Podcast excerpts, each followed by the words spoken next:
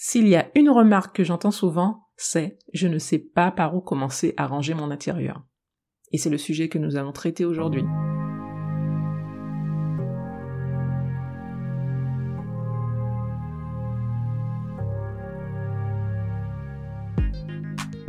Bienvenue sur le podcast Bi Organisé. Je suis Sabine et mon but est de vous apporter des outils et astuces pour vous aider à organiser votre intérieur et votre vie de famille en toute simplicité. Grâce à des systèmes qui vous conviennent, vous pourrez alors consacrer du temps à ce qui compte le plus pour vous.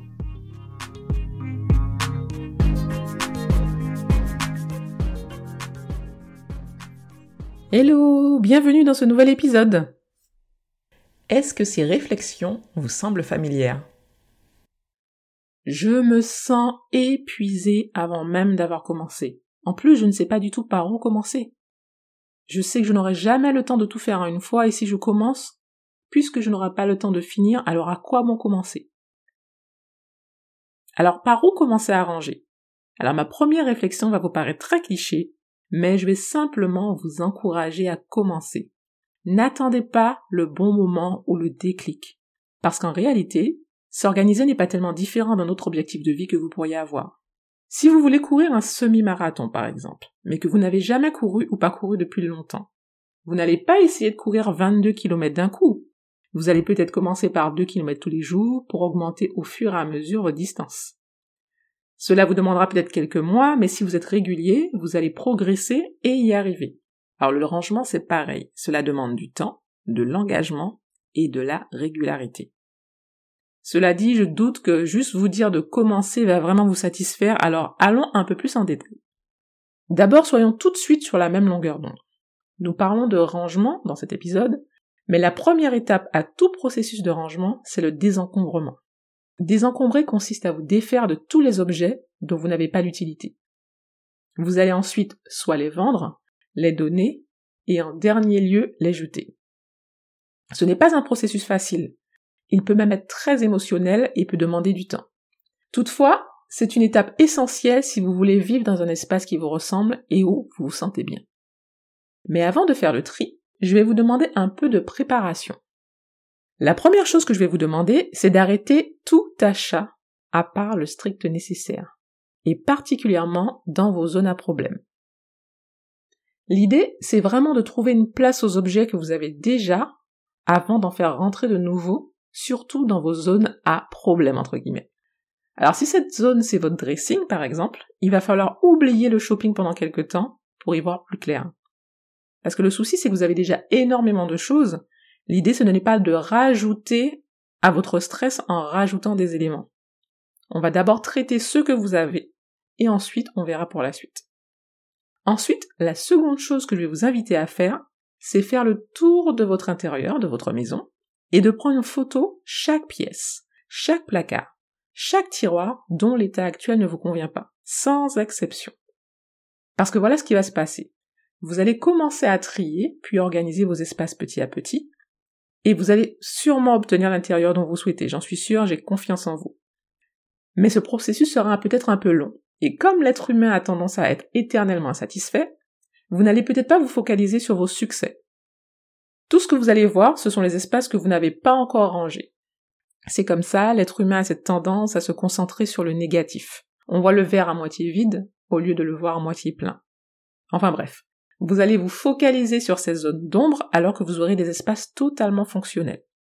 Eh bien, quand l'insatisfaction va pointer le bout de son nez, grâce à vos photos, dès que vous aurez un petit doute, un instant de découragement, vous pourrez aller vous faire une petite, une petite piqûre de rappel de vos débuts et vous verrez combien vous avez progressé.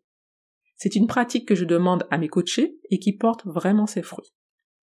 Il y a autre chose qui va se passer, c'est que vous allez avoir l'impression que votre partenaire et vos enfants mettent le bazar dans tout ce que vous aurez rangé.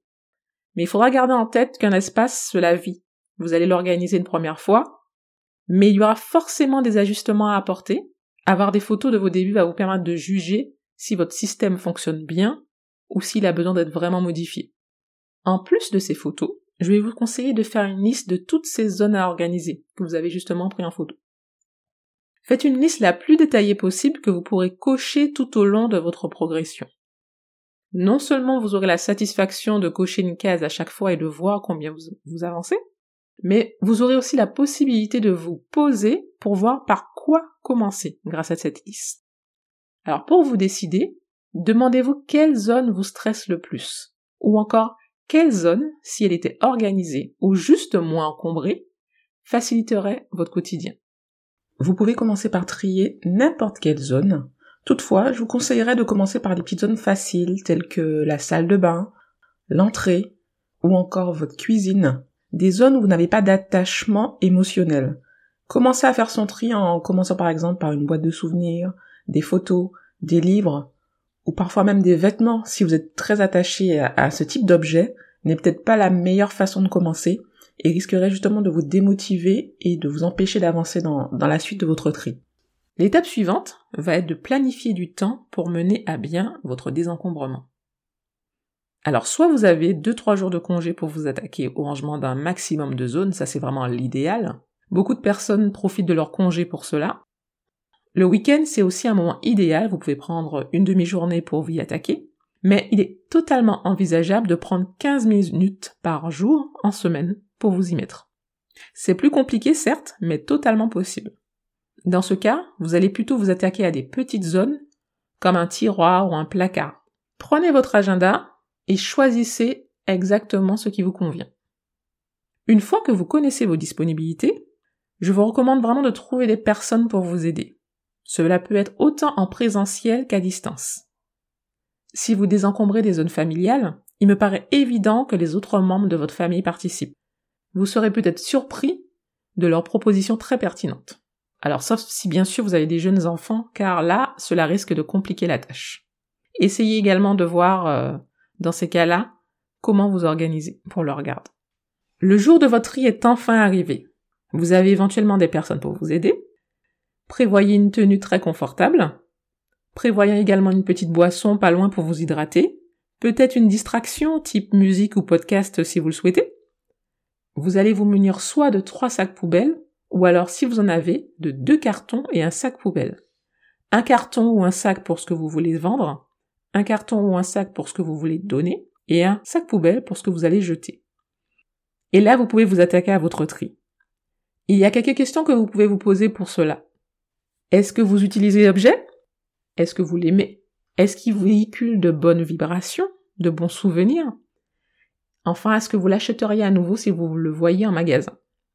Une autre technique qui marche bien également, c'est d'imaginer que vous devriez partir en voyage, mais à l'autre bout du monde. Imaginez que vous voulez déménager en Australie, par exemple. Du coup, vous ne pouvez pas partir avec toutes vos affaires, ce serait beaucoup trop cher. Quels sont les objets dont vous ne pourriez vraiment pas vous passer? Là, c'est clair, on oublie tous les au cas où. Il y a une des phrases que ma sœur dit souvent, c'est choisir, c'est renoncer. Et c'est une notion à laquelle j'adhère totalement. Si vous voulez avoir un espace organisé dans lequel vous vous sentez bien, qui vous aide à gagner du temps, qui réduit votre temps de ménage, qui vous permet de passer plus de temps avec votre famille ou vos amis, eh bien il faudra sûrement renoncer à toutes les choses qui vous en empêchent, qui vous éloignent de votre objectif. Bien sûr, si vous avez une passion, je ne vous dis pas que vous devez vous en débarrasser. Par exemple, moi, j'ai recommencé à crocheter. C'est une passion que j'ai depuis que je suis adolescente. Et c'est vrai que mes pelotes, pour moi, ça fait partie de ma passion, c'est mon passe-temps et je ne me vois pas m'en débarrasser. En revanche, j'ai un bac et je sais que je ne dois pas dépasser la limite du bac pour les conserver. C'est ce que je peux vous conseiller en tout cas pour toutes vos passions. Essayez de vous fixer des limites avec des contenants. Une fois que vous avez désencombré une zone, débarrassez-vous très rapidement des objets dont vous ne voulez plus au risque de les voir retrouver leur place initiale. Alors récapitulons les étapes que nous avons vues aujourd'hui. Pour commencer à vous organiser, vous devez arrêter les achats, faire des photos des zones à problème, faire une liste de ces zones en les détaillant le plus possible, trouver de l'aide, préparer votre matériel et vous lancer en toute confiance.